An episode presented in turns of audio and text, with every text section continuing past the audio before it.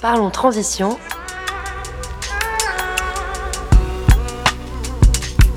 Une heure d'échange sur les défis écologiques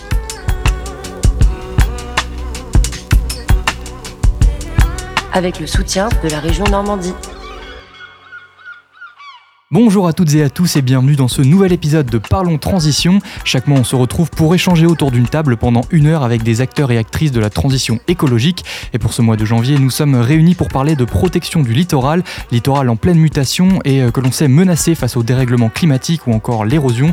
Des menaces qui pèsent sur les sols mais aussi sur la biodiversité qui peuple ces lieux ou même sur les habitations. Et face à ces problématiques, la question de sa préservation est donc primordiale. Pour en parler, nous sommes aujourd'hui avec de nombreux acteurs et actrices de cette protection du littoral. Tout d'abord, Mélissande Gauthier, chargée de mission mammifères marins au groupe Mammalogique Normand. Avec nous également Francis Orvin, maître de conférence à l'Université de Caen, membre du laboratoire Boréa et aussi membre du GIEC Normand. Également présent aujourd'hui Céline Coderche, architecte, membre de l'Association des architectes des risques majeurs. Nous sommes aussi avec Gérard Debout, président du groupe ornithologique normand. Autour de cette table aussi, euh, Tony Durosier, chargé de mission au Conservatoire du littoral de Normandie. Et pour terminer ce tour de présentation, nous sommes avec Déborah Goulin, chargée d'action éducative à la Maison de la Nature et de l'Estuaire de Salnel. D'ailleurs, je, précise que c'est là-bas que nous aurions dû euh, enregistrer cette émission, mais les conditions euh, météorologiques, malheureusement, euh, nous ont pas permis de le faire. Alors, avant d'entrer dans la question de la, protection en tant que telle, est-ce que quelqu'un pourrait, enfin, ou même plusieurs personnes pourraient nous décrire un peu le littoral normand? Qu'est-ce qui le, caractérise, que ce soit d'un point de vue géologique ou d'un point de vue de la biodiversité? Qu'est-ce qu'on y retrouve? Qui veut se lancer? Bah, alors, je peux juste dire euh, une spécificité du littoral normand, déjà, c'est qu'il y a des façades ouest, est, nord, euh, il n'y a pas sud. C'est la seule qu'on n'a pas. Déjà, donc c'est par rapport à beaucoup d'autres régions. Euh, souvent, il n'y a qu'une côte et en fait qu'une façade. Donc, déjà, il y a des, des, sensibilités à des vents qui se font différemment entre la côte du Calvados, par exemple, côte de Nacre, ou côte ouest du Cotentin, ou qui vont être plus sensibles à des vents d'ouest plutôt. Donc déjà, ça, c'est une spécificité qu'on a. Donc très divers, du coup Très divers et avec des vulnérabilités à des effets météorologiques euh, venant de l'ouest ou du nord. Et au niveau de la, biodiversité, du coup, je me tourne plutôt vers les spécialistes des, mammifères et, des oiseaux. On va retrouver quoi de particulier sur le littoral normand?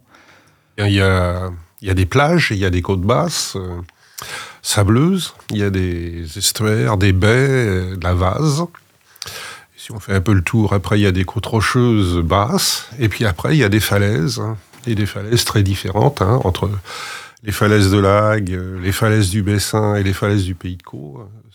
Ça fait en gros à peu près 600 km de littoral à, la louche, hein. très très varié effectivement.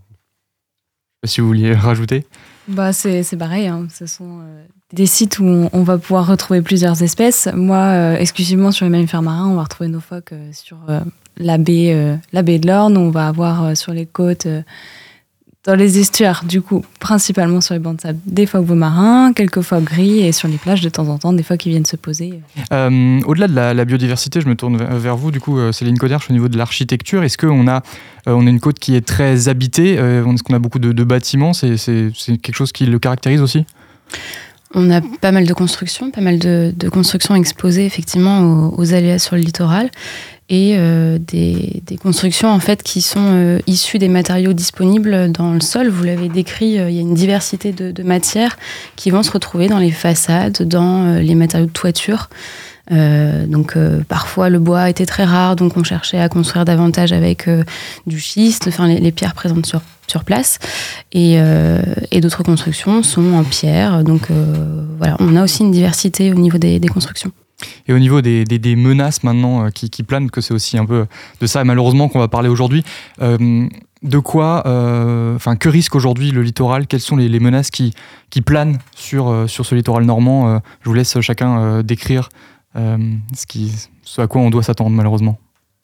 Alors il y a un, dossier départemental des risques majeurs. Moi je connais principalement le Calvados, je vous laisserai peut-être vous exprimer pour les, autres parties de la région, euh, qui est réalisé par la préfecture et qui recense en fait l'ensemble des risques euh, auxquels le département est exposé. Euh, donc concernant le Calvados et son littoral, on va surtout parler de submersion marine et puis de mouvements de terrain qui vont se décliner par des glissements de terrain et de l'érosion principalement. Après, on a également quelques risques sismiques sur la partie ouest du département, mais qui reste un aléa faible. Alors sur les aspects exploitation aussi, tout ce qui est pêche, euh, ostréiculture, il y a beaucoup de choses en termes de sensibilité euh, au changement climatique. Euh, donc il y, a, aussi les, les risques submersion, mais euh, au-delà de ça, il y a aussi des effets qu'on voit peu, c'est autrement, c'est l'acidification des océans. En fait, on fait des suivis à la station marine de Luxe-sur-Mer, par exemple, dans le cadre de suivis nationaux qui s'appelle le Somlit. Et on, voit déjà hein, des baisses de pH, euh, donc euh, potentiel hydrogène, euh, qui montrent une certaine acidité de l'eau de mer que j'ai l'habitude de dire que s'il y avait des coraux en Normandie, ils seraient déjà blancs en fait. Donc, donc ça, c'est des choses qui sont directement liées à la quantité de CO2 dans, dans l'océan mais qui ne se manifestent pas encore vraiment sur des, des risques par rapport à des animaux calcifiés qui se, qui, ont besoin de, calcification et il peut y avoir déjà des problèmes, euh, des, pathologies ou des, risques. Après, bah, il y a l'augmentation de température, euh, en particulier l'été. On voit bien que là, on dépasse les 20 degrés dans l'eau de mer euh, très régulièrement maintenant, ce qui n'était pas le cas il y a encore une décennie. donc ça, ça change beaucoup de choses. Donc on voit en fait ce qui se passe, c'est qu'on voit beaucoup d'espèces. Il y a beaucoup de choses en, pêche et en ostréiculture. Hein. La région normande est très dynamique euh, sur ses activités anthropiques et du coup, on voit vraiment des migrations en fait euh, latitudinales euh, d'espèces qui vont, notamment d'espèces pêchées, qui vont se retrouver beaucoup plus vers le nord en suivant la masse d'eau qu'elles préfèrent en termes d'optimum thermique en fait. Et au-delà des, poissons, j'imagine pour les mammifères aussi, c'est un problème. Il y a une menace qui existe? Oui, oui, euh, la menace principale, ça va être surtout le tourisme, en fait, euh, des personnes euh, qui vont pas avoir les connaissances en, question de, respect de l'animal, respect des distances de sécurité à avoir par rapport, bah, notamment, à un phoque qui vient se poser sur une plage pour se reposer. On va avoir des gens qui vont s'approcher à moins d'un mètre pour le prendre en photo, faire des selfies. Sauf que un, phoque, ça reste un animal qui est sauvage, qui a des dents, c'est un carnivore, il peut, il peut mordre, en fait, il peut griffer. Donc, ça reste une, une menace pour l'homme, mais aussi une menace pour lui, sa survie, parce vient se reposer. Donc euh, à partir du moment où une personne vient le déranger, euh, il n'a pas le temps de se reposer correctement, refaire ses stocks de graisse, euh, se réchauffer, etc. On va avoir aussi d'autres choses, notamment en ce moment, on, observe beaucoup de, dauphins, de marsouins échoués sur les plages. Donc en fait, c'est des individus qui sont morts en mer. Aujourd'hui, on essaye de, savoir pourquoi ils sont morts. Donc on réalise des, autopsies sur ces mammifères marins pour euh, déterminer la cause de la mort. On va avoir plusieurs causes. Hein. Ça peut être une mort naturelle, ça peut être une mort de, cause anthropique, euh, comme une mort euh, plutôt entre, entre interespèces. Et j'imagine que pour les, oiseaux, c'est pareil, il y a une, menace. Est-ce qu'il y a des espèces qui sont particulièrement vulnérables aussi à, ces dangers? Oui, enfin, il n'y a pas qu'une menace. Oui. il, y en a plein. Bah, il y a le réchauffement déjà. Effectivement, il y a des espèces qui régressent, des espèces à affinité nordique, qui n'ont pas besoin éventuellement de venir passer l'hiver en Normandie, restent plus au nord. Alors c'est sûr que c'est pour le moment une simple translation, mais il y a un moment où la translation s'arrêtera parce qu'il n'y a pas plus au nord que le pôle nord. Et donc là, ça coincera. Alors par exemple, la mouette tridactyle, hein, qui est un oiseau qui niche en falaise, en 25 ans, les effectifs ont été nicheurs, ont été divisés par trois, par exemple. Hein. À l'inverse, il y a des oiseaux qui restaient plus au sud, qui maintenant arrivent en Normandie. Il y a le puffin des Baléares, qui autrefois hivernait, enfin hivernait, passait l'été après sa nidification, parce qu'il niche très tôt aux Baléares, et passait l'été au sud de la Bretagne. Maintenant, il est euh, face au Cotentin. Donc, il y a ce grand mouvement de translation.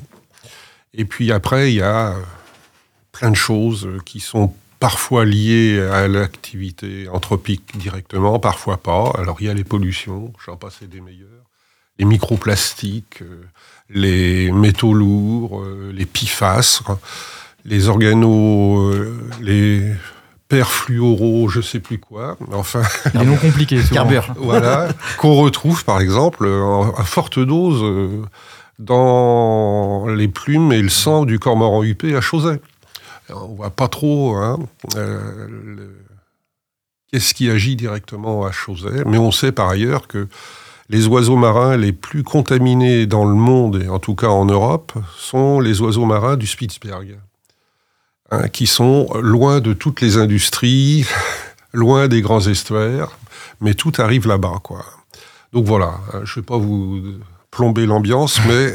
la liste est souvent longue, malheureusement. Tout, ne va pas bien, loin de là. Euh, si je peux rebondir par rapport à, ça, les effets seuil sont vraiment très importants, parce qu'effectivement, c'est pas qu'une simple translation euh, du sud vers le nord. En fait, euh, et par rapport aux, oiseaux, il y a aussi les zones de nourricerie des estuaires, par exemple, qui sont hyper importants.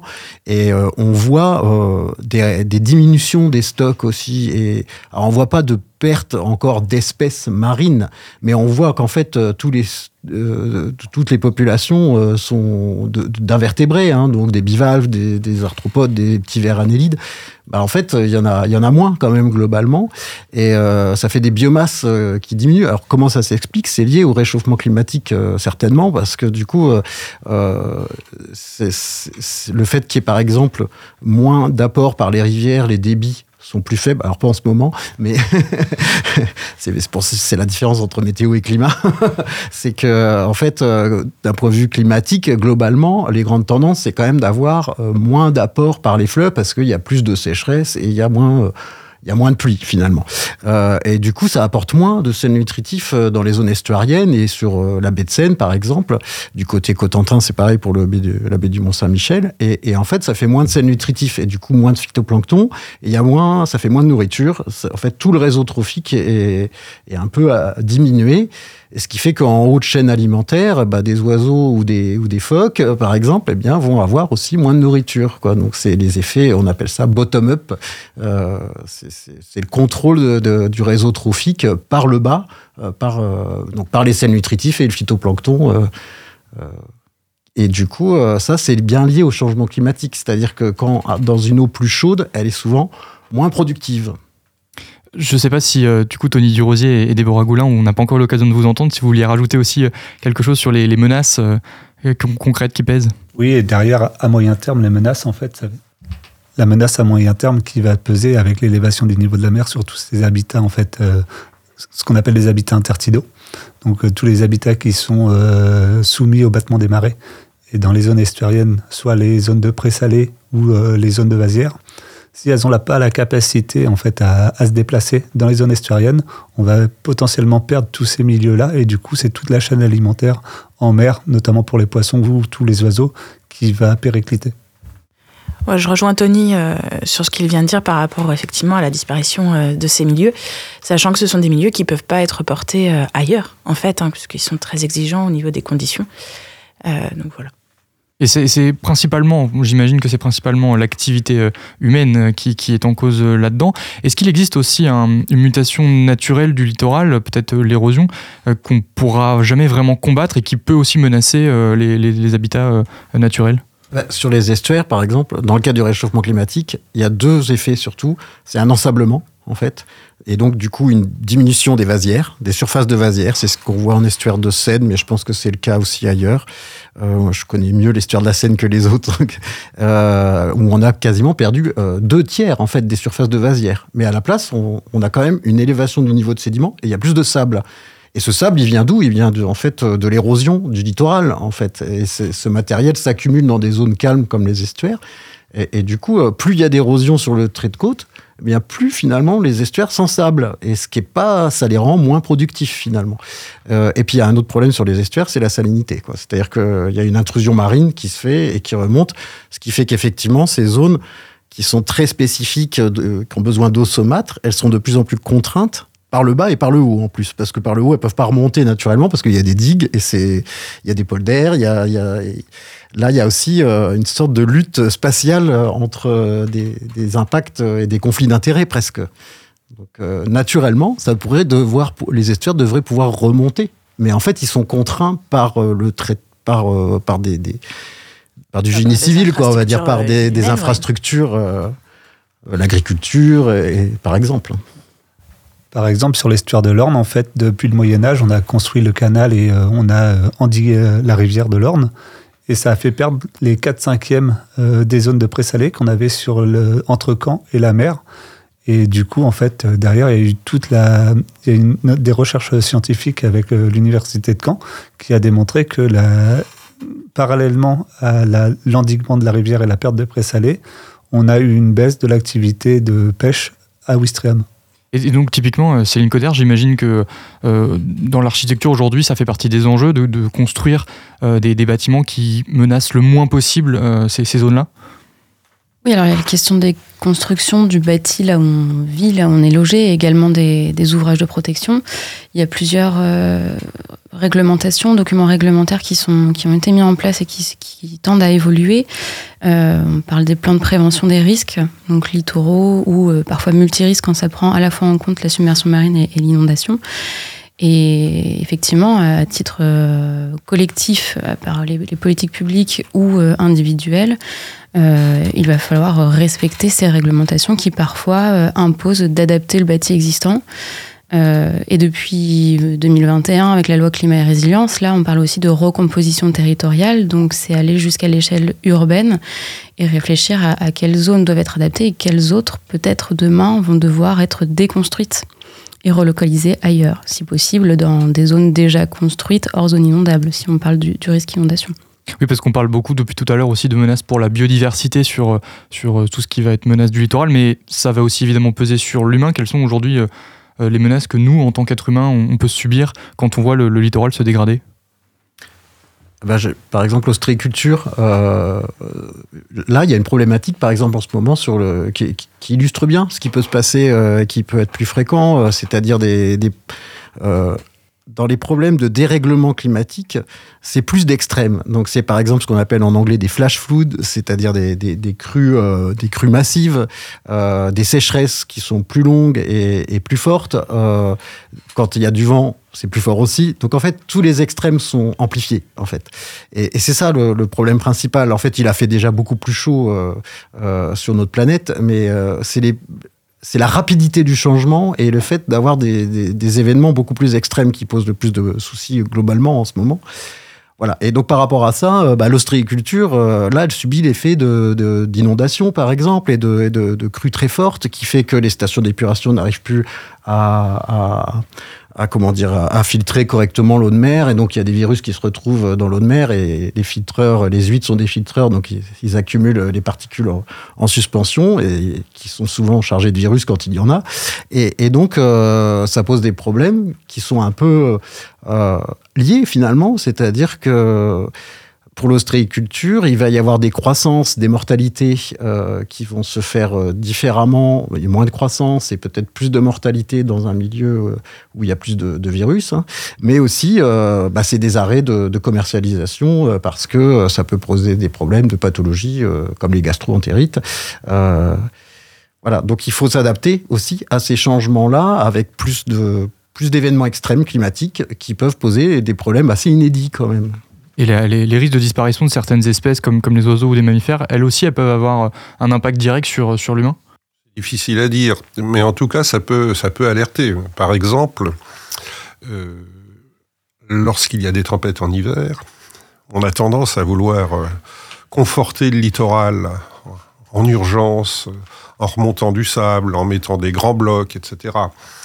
Et puis, donc j'ai un exemple, moi, c'est la plage de Barneville-Carteret, qui en 2013 ou 2014 a fait l'objet pendant, on va dire, deux mois de grands travaux qui ont chamboulé le sable et le sédiment. Ça a eu un impact, puisque ça a en gros divisé par, allez, on va dire, euh, 100 le nombre d'oiseaux qui passent l'hiver sur cette plage. Et ça fait déjà dix ans. Alors, on, il y a un mot à la mode qui est la résilience. Hein. Mais, des fois, la résilience, ça marche pas. Hein. Et donc, là, on a tellement bouleversé le sédiment. Alors, euh, moi, contrairement à mon collègue en face, j'ai pas accès au sédiment, je regarde que les oiseaux, mais ça a tellement bouleversé sa, structure, je pense qu'il n'y a plus rien à manger. On peut se poser effectivement à ce moment-là des questions. Quand parallèlement, sur la même plage, alors là, par contre, j'ai pas de décompte. Mais le nombre de gens qui passent sur la plage maintenant euh, est considérablement augmenté. Autrefois, les gens allaient sur la plage, on va dire le week-end. Maintenant, c'est tous les jours, du matin au soir. Quand en plus vous ajoutez que le passant moyen a avec lui un chien, deux chiens ou trois chiens, quand c'est pas quatre ou cinq, je vous dresse un tableau catastrophique mais c'est la réalité. C'est un exemple, c'est une plage parmi d'autres, hein, où le nombre d'oiseaux a considérablement décru. Et c'est visible. Je veux dire qu'on pouvait voir il y a dix ans des quelques milliers d'oiseaux hivernés sur cette plage. Maintenant, c'est quelques dizaines. Est-ce que quelqu'un voulait rajouter quelque chose? Non?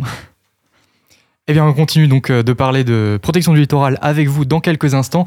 Mais avant, on va faire une première pause musicale et écouter Mes larmes sont belles de Johanna. À tout de suite dans Parlons Transition.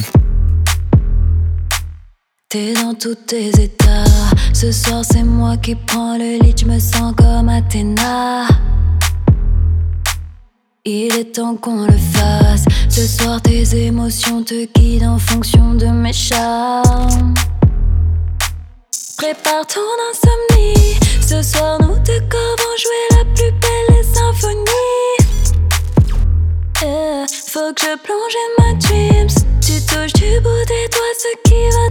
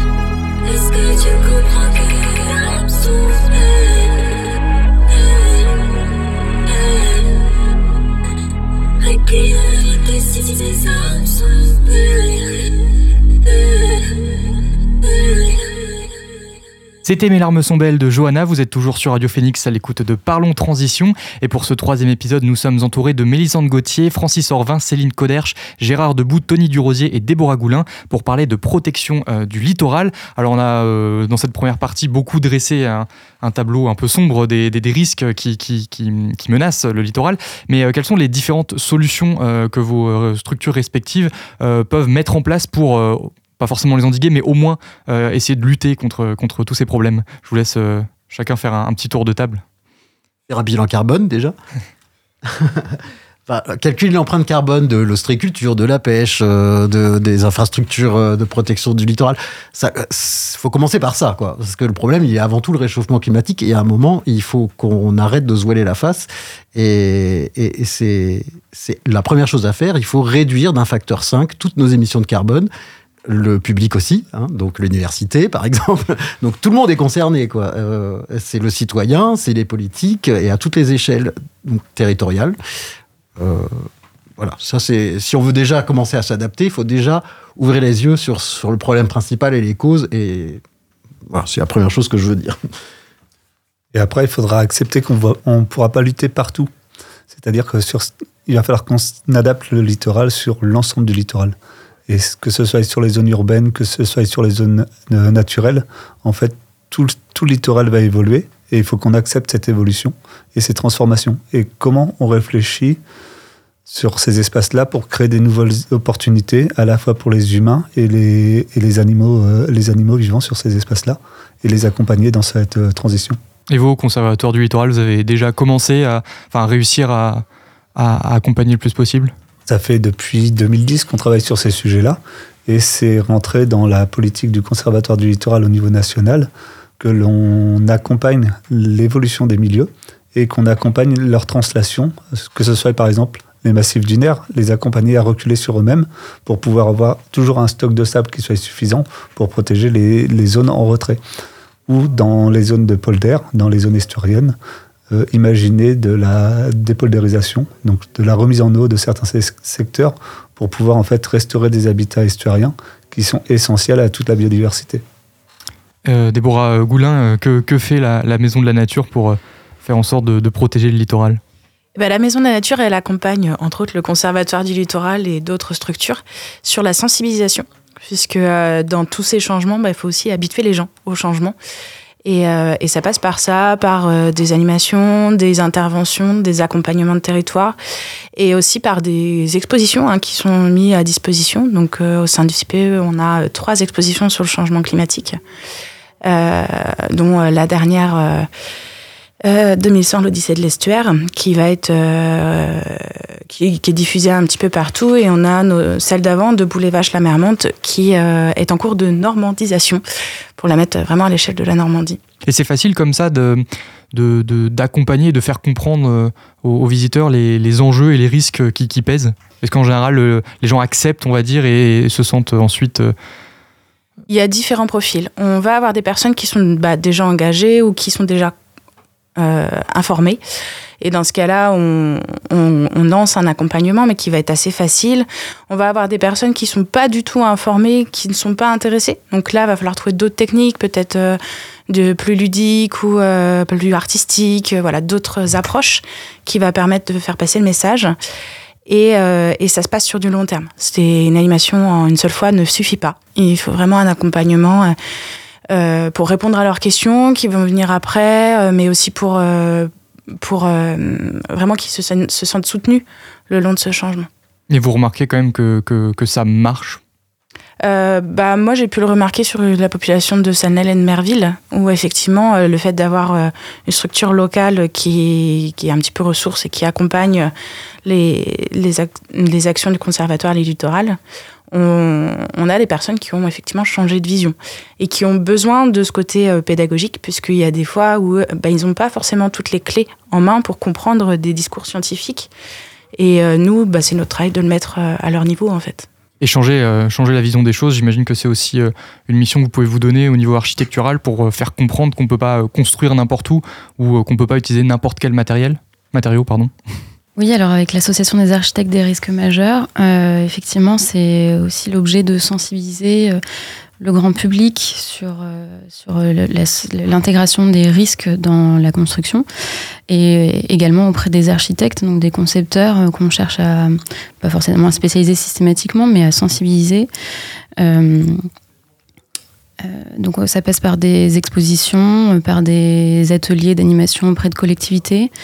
Euh, et après, à titre euh, plus individuel, les architectes spécialisés vont aller euh, proposer un accompagnement euh, spécifique avec un diagnostic de vulnérabilité, par exemple, sur les bâtiments existants, et puis euh, accompagner les, les, particuliers ou les collectivités sur des bâtiments publics à aller chercher quelle est la cote d'inondabilité et quelles sont les adaptations possibles.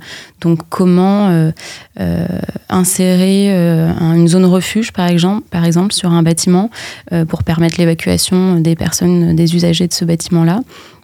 Ou alors, euh, comment euh, intervenir sur les matériaux en place, euh, la terre, comment est-ce qu'elle réagit face euh, à l'eau et face à de l'eau salée, qui plus est, quand le biseau salé avance.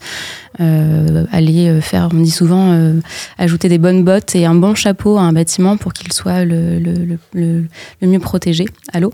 Donc voilà, réfléchir aux, matériaux et aux usages dans chaque bâtiment selon son exposition au risque. Et là aussi, il y a une vraie prise de conscience quand même dans la profession. Ça ça, ça a muté dans le bon sens, j'ai envie de dire. Ou c'est quand même compliqué encore? Alors, c'est un sujet qui est de plus en plus euh, traité par, euh, par les concepteurs, par les paysagistes, par les urbanistes, par les architectes. Euh, mais on est euh, là avec l'association des architectes de risque majeur en train de faire un état des lieux au sein de- des écoles d'architecture pour se rendre compte justement euh, de l'état de la connaissance sur cette thématique et de chercher à, à promouvoir euh, également la qualité architecturale parce que ce n'est pas qu'une réponse technique, il faut aussi aller chercher à mon sens la qualité dans ces constructions. Euh, Gérard Debout, euh, en ce qui concerne le, groupe orni- ornithologique normand, euh, vous êtes quand même une grosse structure avec beaucoup d'adhérents, donc j'imagine que la protection des oiseaux, du coup, est quand même un, sujet que, beaucoup de gens prennent à cœur. Mais qu'est-ce qui est mis en place? Comment, que- Quelles sont les actions que vous menez? Alors ça dépend. Pour le gravelot à collier interrompu, qui est un nicheur de haute plage assez emblématique, donc on fait beaucoup d'animations, beaucoup de présence sur les sites. Euh, on protège les nids, par exemple. Euh, on surveille euh, la fréquentation humaine dans la mesure du possible, la fréquentation des chiens, et puis on lutte contre les nettoyages intempestifs des hautes plages, hein, parce que faut pas perdre de vue qu'une plage naturelle, ça, c'est censé avoir un- une laisse. le, le nettoyage, c'est-à-dire le... Euh, Il y a des plages, pour pas les citer, on va- par exemple Cabourg. hein. Si vous allez à Cabourg, vous avez une plage euh, qu'on peut qualifier de très propre, puisqu'il n'y a plus rien, sauf les crottes de chiens. Mais euh, c'est pas ça. Le but, c'est pas là. Le but, c'est de laisser une laisse de haute mer naturelle. Alors, il y a des déchets. Alors maintenant, on voit plein de gens, citoyens, qui ont envie d'agir et qui ramassent tout seuls les déchets et qui les accumulent à l'entrée des plages. Alors premièrement, c'est moyennement esthétique quand même. hein. Un dépôt d'ordures à l'entrée de chaque plage, je trouve pas ça très joli, moi, personnellement. Et en plus, quand ils font ça entre avril et juillet, eh bien, ils passent sans le savoir, au-dessus d'un nid. On peut enlever un déchet qui effectivement est un déchet, mais on peut aussi enlever le nid avec les œufs qu'il y a dedans.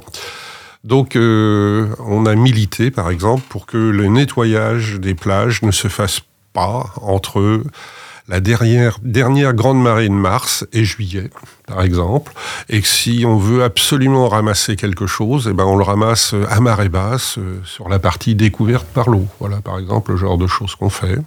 Alors, sur un site comme la réserve de Vauville, par exemple, dans la Hague, puisque ce qui sépare la mer de l'eau douce est un étroit cordon et qu'il lâchera tôt ou tard, il y a des études qui sont faites pour savoir dans quelle mesure cette réserve pourrait être euh, déplacée en quelque sorte vers le sud, un peu au-dessus euh, du niveau actuel, parce que le jour où la mer entrera, euh, ce site qui est important pour les amphibiens, qui dépendent de l'eau douce, eh ben, son intérêt essentiel disparaîtra. Donc voilà le genre, quelques exemples. Et au niveau des, mammifères, j'imagine que c'est la même chose. Il y a des actions de protection qui doivent être mises en place, des, des- réussites même peut-être, sans doute. Oui, tout à fait. On, a une démarche qui s'appelle la démarche îlot de tranquillité, euh, qui est sur la base de de- d'accompagner les communes pour qu'elles puissent prendre en, charge euh, un phoque qui vient se poser sur une plage. C'est-à-dire, quand je dis prendre en charge, c'est savoir le protéger, savoir sensibiliser son public, euh, ses, habitants, etc. Donc, en fait, au GMN, on les accompagne pour euh, former leurs services techniques, les élus, euh, pour qu'ils puissent savoir quoi faire quand un phoque euh, vivant vient se poser sur une plage. On sensibilise aussi euh, leurs habitants via des conférences débats, on fait aussi euh, de l'animation scolaire. Donc voilà, c'est une, une action qui permet de vraiment d'accompagner le public, de leur dire voilà, quels sont les gestes à faire, à ne pas faire, la conduite à, à tenir en fait, tout simplement. Vous avez quand même, je trouve, enfin toutes et tous beaucoup parlé de prévention, de, sensibilisation. C'est vraiment le, nerf de la guerre entre guillemets pour faire en sorte que que l'humain ait le moins possible un impact négatif euh, sur, sur, sur le littoral. Non, il faut aller au-delà, en fait. Nous, au Conservatoire du Littoral, au Conservatoire du Littoral, l'objectif, c'est de la maîtrise foncière. En fait, c'est préserver de la biodiversité et on a l'outil réglementaire qui. L'outil réglementaire, c'est euh, de, faire de l'acquisition foncière. Et euh, par l'acquisition foncière, en fait, on a la maîtrise et on peut imaginer le devenir, la migration des habitats, donc euh, des habitats naturels. La mare de Vauville, par exemple, où on va pouvoir la relocaliser. Donc, on parle de relocalisation d'habitats pour, pour du bâti, mais on est aussi en train de réfléchir sur ce sujet pour les habitats naturels et où on va pouvoir les déplacer, comment ils vont se déplacer, réfléchir quels vont être les gains et pertes de biodiversité qu'on va avoir sur ces nouveaux milieux et comment on va pouvoir accompagner cette translation euh, d'habitat. Quelqu'un voulait rebondir?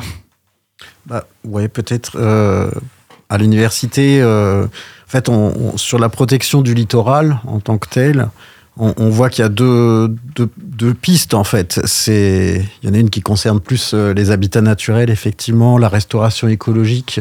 Donc il y a des projets de recherche aussi qu'on peut accompagner nous euh, sur ces sujets-là. C'est les, tout ce qui est aussi euh, bah, building with nature. Tony en parlait tout de suite, enfin tout à l'heure avec la dépoldérisation, les travaux avec les Pays-Bas. Les Pays-Bas sont très en avance sur ces sujets-là. Ils sont très inquiets. C'est les premiers à être inquiets. Oui, ils sont très concernés. ils sont très concernés par le risque submersion évidemment et inondation. Et, du coup, c'est vrai qu'il y a des alors c'est des choses qu'il faut faire en, amont, c'est-à-dire que quand, une plage euh, est déjà complètement euh, arrachée ou que des fois c'est trop tard quoi. Et, là il n'y a plus le choix que, de colmater les brèches tant qu'on peut et de mettre euh, mettre des digues ou faire des, ouvrages en dur, on va dire. Mais avant, euh, il y a plein de choses qui peuvent être faites au niveau de la gestion des habitats naturels. Euh, pour, euh, et, c'est ça qui, est peut-être le plus important à, long terme. Donc ces travaux-là, bah, le conservatoire du littoral, la maison de la nature, je pense que tous les acteurs du littoral sont complètement concernés par ça. je parle, il y a le gypsé naval aussi, par exemple, sur la Seine. Donc c'est tous les enjeux de restauration écologique, de renaturation, de protéger l'existant, et puis des, des zones qui sont aussi importantes sur la vulnérabilité habité du littoral. Puis après, ben, du coup, il y a aussi les nouveaux. Les, quand il faut agir en dur, parce que l'urgence est là, euh, pour gérer. Euh, donc là, c'est les travaux d'architecte hein, plutôt et génie civil. Euh, bah, faut, faut peut-être essayer de faire des choses euh, en valorisant l'économie circulaire, euh, moins dépendre euh, des apports de sable, parce que ça aussi, c'est des exploitations, des extractions de sable qu'on prend de la mer et qui, du coup, bah, on enlève de la protection naturelle quand on prend du sable en mer hein, ou même en rivière. Et, et donc, bah, de faire des, des, des nouveaux matériaux un peu innovants euh, par exemple, nous, on avait fait un projet où on essayait de valoriser les déchets coquillés pour essayer de faire des bétons coquillés. Bon, ça, ça, peut, voilà, on a fait tester, ça pouvait, ça peut marcher pour mettre en place des nouvelles infrastructures marines de protection du littoral. Mais des exemples comme ça, il y en a certainement plusieurs, quoi. C'est un exemple parmi tant d'autres. Mais il faut faire à moindre coût carbone aussi, ça je reviens là-dessus, parce que euh, l'économie circulaire, euh, moins de transport, euh, moins de dépendance aux fossiles, et trouver des, quelque chose d'innovant et plus lié à la nature, quoi, globalement, sur toutes les pistes. Et d'ailleurs, est-ce qu'il y a des, ponts qui se créent entre les différentes structures, que ce soit, vous citiez par exemple l'économie circulaire ou autre, est-ce qu'il y a des, ponts qui se font entre ces structures pour pouvoir préserver au mieux le littoral, même vous, entre vos structures respectives, est-ce que vous avez déjà été amené à travailler les uns avec les autres? Et comment ça se passe quand, c'est le cas? Ben, pas assez. Je pense que c'est quelque chose qu'il faut peut-être sur lequel il faut qu'on travaille tous, probablement. oui, toute l'importance du travail en réseau, en fait. moi, je vais travailler surtout avec toutes les collectivités locales pour définir en une stratégie de gestion intégrée du trait de côte. Donc, ça, et derrière, que ça vienne euh, alimenter toutes les réflexions globales d'aménagement de territoire, que ça infuse dans les documents de planification urbaine comme les PLUI, on va imaginer où on va faire passer le nouveau sentier du littoral, où on va faire passer une nouvelle euh, voie verte en retrait. Comment, sur quel secteur en fait on va accepter que la dune vienne reculer? Jusqu'à où? Jusqu'à euh, comment? Et tout ça en fait on le cartographie, on le planifie et on sait à peu près dans les 20-30 euh, prochaines années là où il va falloir qu'on intervienne assez rapidement. Est-ce que quelqu'un voulait rajouter quelque chose sur la collaboration? Euh, du coup, nous, au niveau pédagogie, euh, la collaboration, on en a déjà pas mal. On travaille avec le GMN, on travaille avec le CON, on travaille avec le conservatoire. Le laboratoire Boréa un peu moins. J'ai mes données là. Et, euh, et du coup, c'est un peu une obligation puisque nous, on est là pour transmettre les, les informations scientifiques. Donc, il faut qu'on ait des scientifiques derrière. Et, mais je pense que oui, il y a encore du progrès à faire afin d'élargir ce réseau. Et derrière, en fait, sur les, sur les nouvelles solutions fondées sur la nature qu'on est en train de développer.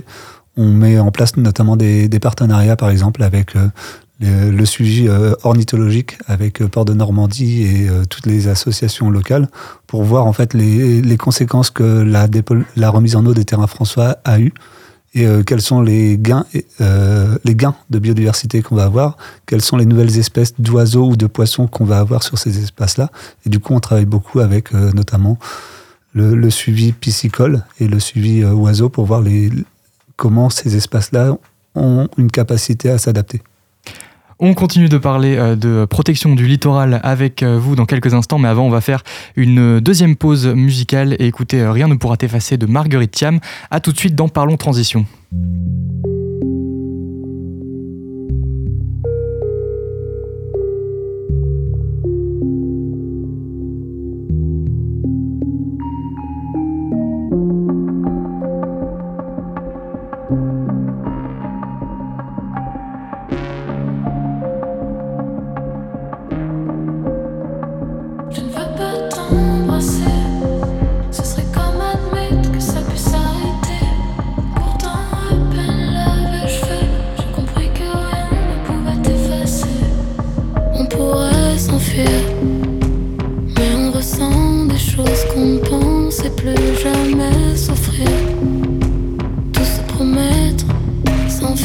En un regard, je lui appartenais.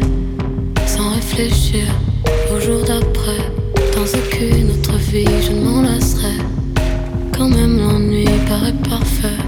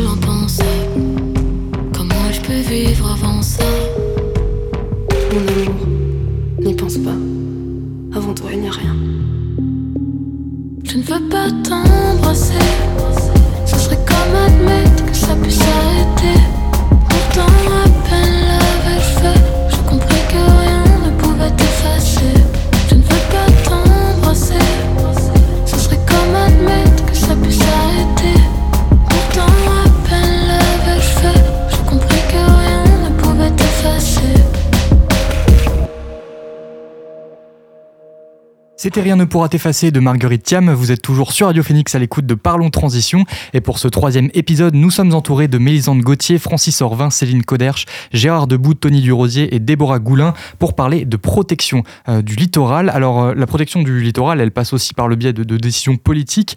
Euh, Est-ce que à ce niveau, la Normandie et même la France sont à la, hauteur des enjeux? Et avant que, vous me répondiez, je vous propose d'écouter Romain Bay. Il est maire de Ouistreham, il est chargé des ports, du littoral et du tourisme pour la communauté urbaine de, de Caen-la-Mer et je vous demanderai de, réagir après. La communauté urbaine de Caen-la-Mer mène trois types euh, d'actions euh, au quotidien pour euh, préserver et accompagner l'évolution du littoral. Euh, peut-être pour remettre en perspective, ce littoral est composé euh, essentiellement de, de, de, quatre communes hein, quand la mer, hein, Ouistreham, Rivabella, Colville, Montgomery, euh, Lyon-sur-Mer et Hermanville-sur-Mer, donc au passage sur un petit peu moins de, de, de, 10 km de côte, ce qui est finalement très peu par rapport à la réalité du littoral normand ou, ou, ou de la façade littorale de notre de notre pays, mais néanmoins des engagements très précis. D'abord, un, le confortement des infrastructures existantes, les digues, les pérés béton, euh, euh, les constructions maçonnées, les épis en bois euh, qui sont régulièrement donc entretenue et rénovée, ce qui représente à peu près ces dernières années un investissement entre 1 million et 1 million 5 par an pour maintenir en bon état l'ensemble de ces infrastructures. Le deuxième euh, niveau, euh, c'est celui euh, eh bien d'un entretien des espaces naturels qui peuvent être qui peuvent être les nôtres en front de mer. Je pense particulièrement à deux réalités celle de la dune en sable de Colville-Montgomery qui mérite chaque année, après chaque tempête, euh, ou coup de vent euh, que nous euh, revenions euh, pour pouvoir replanter des œillats, pour pouvoir installer des ganivelles pour maintenir le sable et faire en sorte que naturellement cette cette digue s'entretienne et protège comme comme cela le, le marais rétro-littoral qui se trouve dans l'intérieur des terres de, de, de, Colville, mais c'est le cas aussi sur l'entretien des espaces naturels de celui de la Pointe du Siège, Pointe du Siège qui, euh, dans l'estuaire de l'Orne, est un espace que nous partageons en entretien avec euh, le Conservatoire euh, du littoral. Et je sais que c'est un sujet auquel le Conservatoire est particulièrement attaché. Et nous, travaillons en, étroite collaboration avec eux, notamment dans l'optique demain de rendre des espaces à la nature. Et ça c'est plutôt une bonne chose. Et puis le troisième volet, c'est quelque chose de très nouveau pour la collectivité euh, sur depuis euh, globalement 2017-2018 euh, à travers un programme lancé par la région qui s'appelle Notre littoral pour demain, c'est-à-dire la capacité pour la communauté urbaine à se projeter à 20, 50, 100 ans sur l'évolution du territoire en rapport avec la mer et les cours d'eau pour tenir compte de l'élévation du niveau de la mer.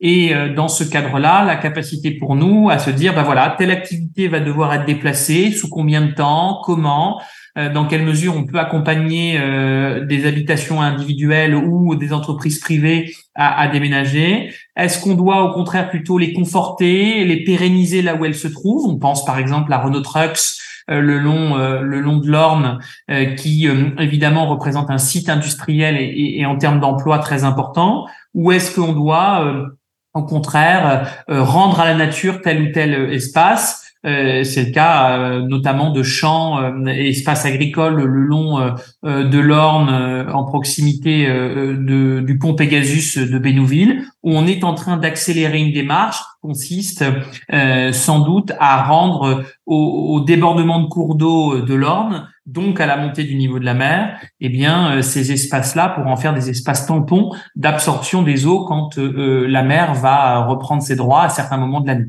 Vous voyez bien qu'en fait on a une politique globale qui nous permet de gérer la réalité courante des infrastructures, de mieux accompagner les espaces naturels et demain de faire évoluer la situation parce que le réchauffement climatique nous y invite et tout ça euh, dans une lecture globale. Si nous n'étions pas euh, euh, dans une capacité à le lire au niveau de la communauté urbaine, avec finalement un détachement des politiques communales pour que nous avancions tous ensemble, c'est-à-dire plusieurs communes sur cette thématique, avec un niveau d'investissement relativement important, nous ne serions pas en capacité de le faire au titre des communes.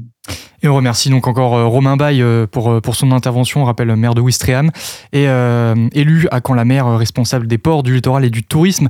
Alors qu'est-ce que ça vous évoque, ce que vous avez entendu? Est-ce que ce qui est mis en place est suffisant, correct ou pas du tout ou hors sujet?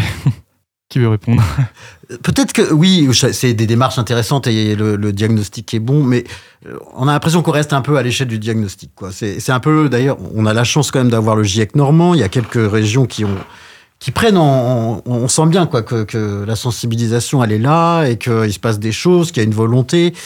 Euh, le diagnostic il est bien fait, je pense qui est compliqué, c'est de mettre euh, les choses en action et aussi de faire des ponts et de, de, faire ça à différentes échelles. Donc euh, peut-être que localement, il va y avoir des choses intéressantes, mais on sent que ça prend pas encore euh, l'échelle, ça, ça, ça, prend pas encore et vraiment effet à, à la bonne échelle, sans doute, et l'échelle la plus globale du territoire.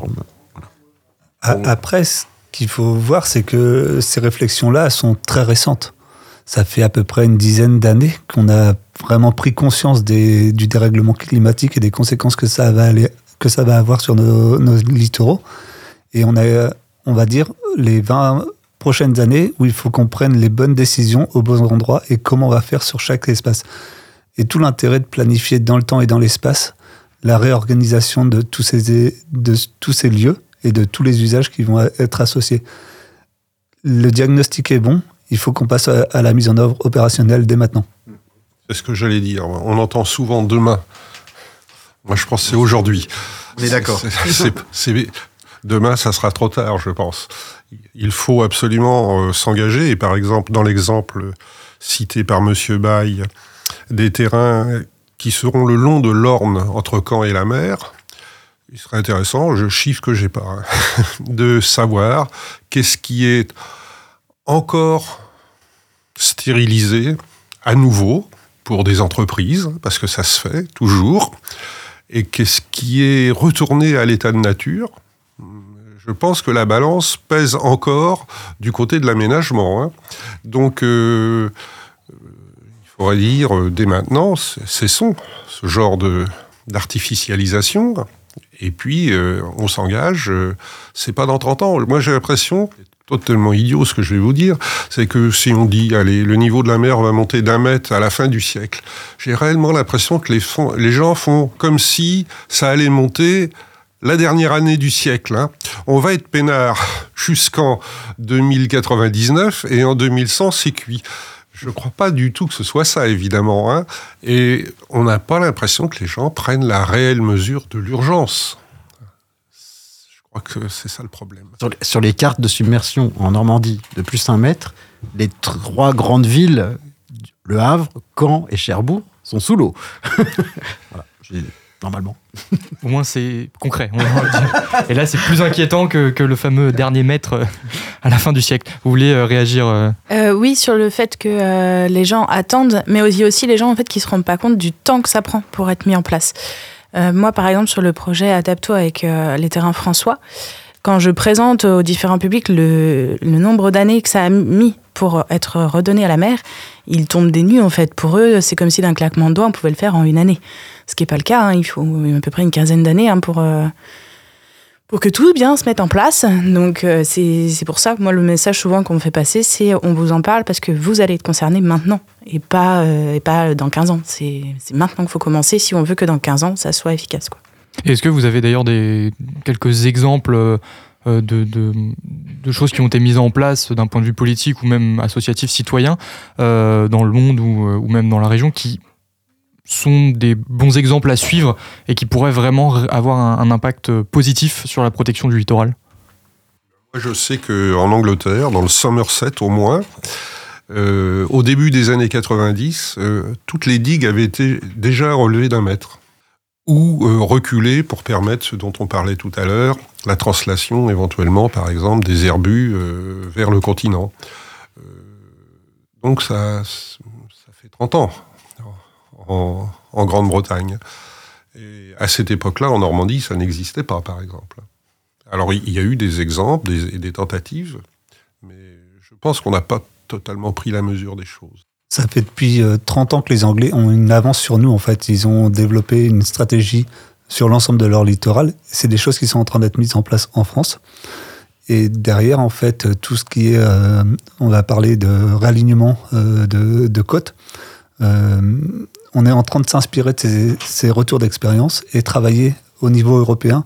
On a à peu près une quinzaine de sites pilotes sur lesquels on est en train de réfléchir à ces solutions-là, soit de restauration de, dunes, soit de restauration de, remise en eau de terrain, pour pouvoir en fait avoir des zones d'expansion de crues qui vont protéger certaines zones urbanisées.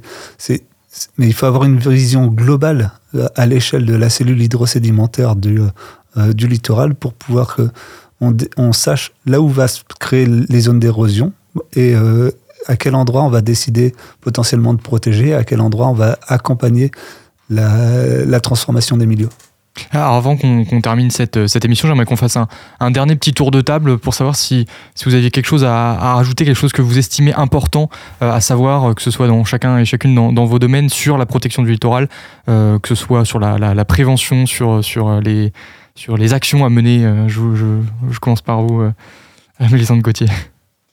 Déjà, faut, faut pas oublier que toutes nos rivières sont, liées à la mer et que à partir du moment où on va protéger aussi la qualité de l'eau de nos rivières, on va protéger aussi la qualité de la mer, la qualité des, enfin, la qualité de vie de nos espèces en fait. Aujourd'hui, elles sont vachement polluées. Je pense aux, aux dauphins, aux phoques, où on retrouve beaucoup de, beaucoup de polluants dans leur graisse. Ils meurent euh, parfois euh, parce qu'ils sont complètement contaminés. Et ces polluants, en fait, ils viennent, ils viennent de la terre. Donc, euh, pour, pouvoir les protéger, il faut vraiment faire attention à tout ce qu'on met dans nos rivières. Euh, alors, qu'est-ce que je peux dire Euh, le, risque majeur, c'est les seuils, en fait. C'est le déplacement de seuils en écologie. Et les seuils, c'est irréversible, en fait. Donc, c'est là qu'il faut pas se voiler la face, je dirais, et, faire attention. Par exemple, on peut imaginer que bah, y aura des remplacements d'espèces, par exemple. Si des espèces disparaissent, il y en aura d'autres une niche écologique va se libérer, et du coup, il y en a une autre qui viendra du sud qui prendra la place. Bah oui, mais non, en fait. Parce qu'en fait, euh, si euh, la niche écologique elle-même disparaît, il n'y aura pas l'espèce qui viendra se substituer. Donc, euh, et c'est ce qui se passe. C'est-à-dire qu'en fait, on parle, quand il y a moins de nourriture disponible, euh, globalement, eh ben, ça fait une niche écologique qui se réduit. Et donc, euh, il n'y aura pas forcément ce jeu de remplacement d'espèces. Et, et, euh, et euh, je, me souviens, Hervé Morin, par exemple, dans le cadre du GIEC normand, donc notre président de région, euh, euh, imaginait euh, peut-être qu'il y avait encore des effets réversibles du réchauffement climatique. À notre échelle, pas du tout, en fait. Et ça, c'est normal, je pense, de, penser comme ça que ça, pourra revenir si on arrive à que ça va se réguler, quoi.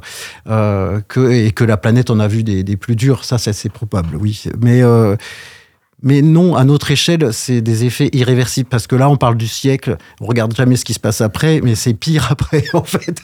C'est-à-dire que si, on va dans les scénarios euh, où on ne, on ne limite pas nos émissions de gaz à effet de serre, euh, bah en fait, après, on, on met en place des boucles de rétroaction positive, des cercles vicieux qui vont, qui entraînent bah, des émissions de CH4 euh, à partir du dégel du permafrost, des choses comme ça. C'est-à-dire que le réchauffement climatique, CH4. du méthane, oui, pardon. C'est-à-dire que le réchauffement climatique euh, provoque lui-même son propre emballement et, et pour le siècle suivant. Et, et c'est pour ça qu'il faut absolument agir maintenant, quoi, parce qu'en en fait, euh, les dépassements de seuil, on les voit pas venir, mais voilà, c'est une mauvaise habitude sans doute humaine de, il faut se prendre le, nez dans le mur ou la tête dans le mur avant de réagir. Euh, je sais pas, le Covid c'était ça par exemple. Et ben euh, peut-être que là il faudrait faire autrement pour une fois parce qu'on n'aura pas le choix, je pense. En fait, on travaille souvent dans l'urgence. Et là, tout l'intérêt, c'est de réfléchir à moyen terme, mais aussi à long terme, en fait, à quel avenir on veut pour notre littoral? Et quelles sont les opportunités qu'on peut euh, développer et comment on va modifier nos usages sur, ce, sur, cette, euh, sur le littoral. Et c'est pas qu'une volonté politique, c'est une prise de conscience collective de tout un chacun.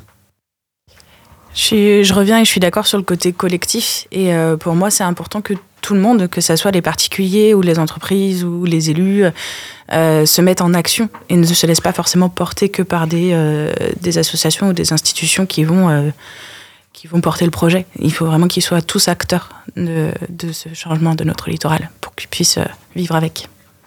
Je rejoins assez sur euh, le fait de c'est très bien d'être optimiste, mais maintenant il faut y aller.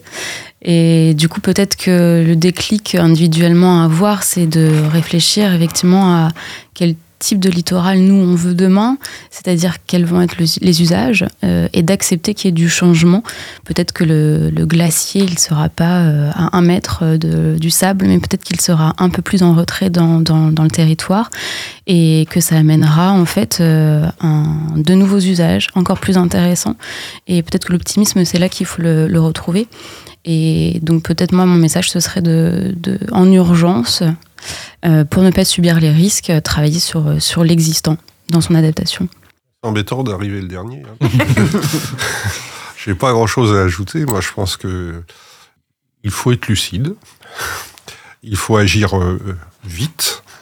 Et puis, euh, bien mesurer quand même que euh, la nature euh, change très très vite. hein.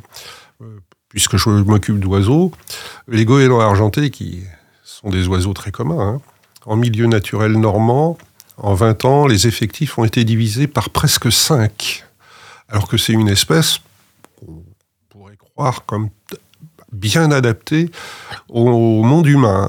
Donc même ces espèces-là ne résistent pas. Euh, donc euh, lucide, euh, avoir un peu d'espoir, mais pas, pas tarder, quoi. Ce sera le mot, euh, le mot de la fin. Merci à, toutes et tous pour, euh, pour ce, dernier tour de table. Euh, cette émission touche donc à sa fin. merci d'avoir été autour de cette table. Je rappelle donc Mélissande Gauthier, vous êtes chargée de mission mammifère marin au groupe Mammalogique Normand. Francis Orvin, maître de conférence à l'Université de Caen, membre du laboratoire Boréa et du GIEC Normand. Céline Coderche, architecte, membre de l'Association des architectes des risques majeurs. Gérard Debout, président du groupe ornithologique normand.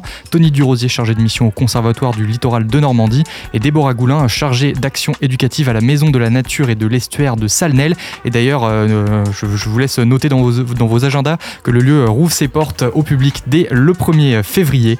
Euh, donc n'hésitez pas à y aller. Et puis vous pouvez aussi réécouter cette émission en podcast sur notre site phoenix.fm. On se retrouve le mois prochain pour un nouveau numéro de Parlons Transition. Bonne journée à toutes et à tous sur Radio Phoenix.